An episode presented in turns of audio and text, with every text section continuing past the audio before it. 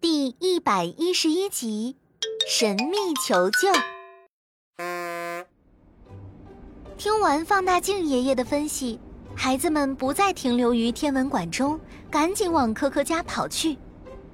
回到家中，小朋友们争先恐后的向普拉讲述着太阳黑子对小镇的影响，和放大镜爷爷对太阳异变的猜测。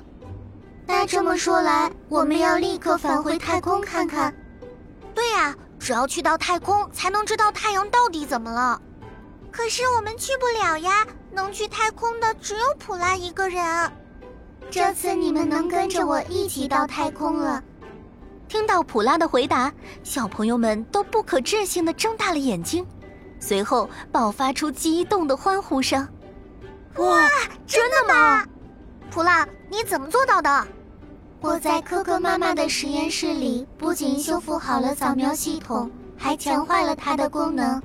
之后，我仔细查看了科科妈妈送给大家的礼物，其实那些礼物只要在功能上稍加调整，就能帮助你们去到太空啦。当然，我已经调整好了哟。这时，普拉胸口上的小型储物舱缓缓打开了舱门，里面摆放着可可的通讯器、安安的一罐糖果和康康的泡泡机。科科的通讯器除了基本的通讯功能外，我强化了它的体感调节、热能传导功能。只要科科将通讯器戴在头上。通讯器就能自动针对科科的身体情况进行体感调节，也就是处于某种环境中的身体温度调节。而这个功能也适用于同伴，只要科科切换出荧光屏幕，对所见人物进行扫描，就会在扫描人物的外衣上附着一层肉眼看不见的电子线，电子线连接通讯器，科科就能控制同伴的体温了。而热能传导其实是我新增的太空防护模式。如果遇到危险或者受到太空垃圾撞击，科科可以通过体感调节聚集一股能量，并将能量转化到双手上，使热能波从手心发出，击碎撞击物。安安的这罐糖果是百变糖，只要拿出一颗百变糖，一边吃一边在脑海中想象自己想要得到的东西。想好后，将糖纸放在地上，说一句“百变糖变变变”，糖纸就能变成吃糖人脑中所想的样子。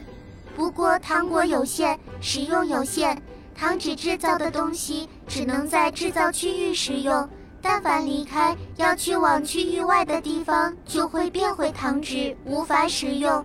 所以使用百变糖一定要计划好。普拉普拉，我的泡泡机有什么作用啊？康康的泡泡机在太空中可以给大家打造一个坚实的护盾，而且还能为大家制作护盾泡泡衣。我考虑到去了太空一定会在月球上行走，那就需要如同宇航员出舱时穿的宇航服，而护盾泡泡衣就能有这样的作用。哇，这些礼物竟然都这么厉害！孩子们都惊喜万分地取过各自被普拉加强的神奇道具，爱不释手的观察着。可就在这时，喂，请问有人能听到吗？喂，有人吗？嗯，我听见有人在跟我说话。小朋友们顿时都安静下来。能听见我说话吗？救救我们，请救救我们啊！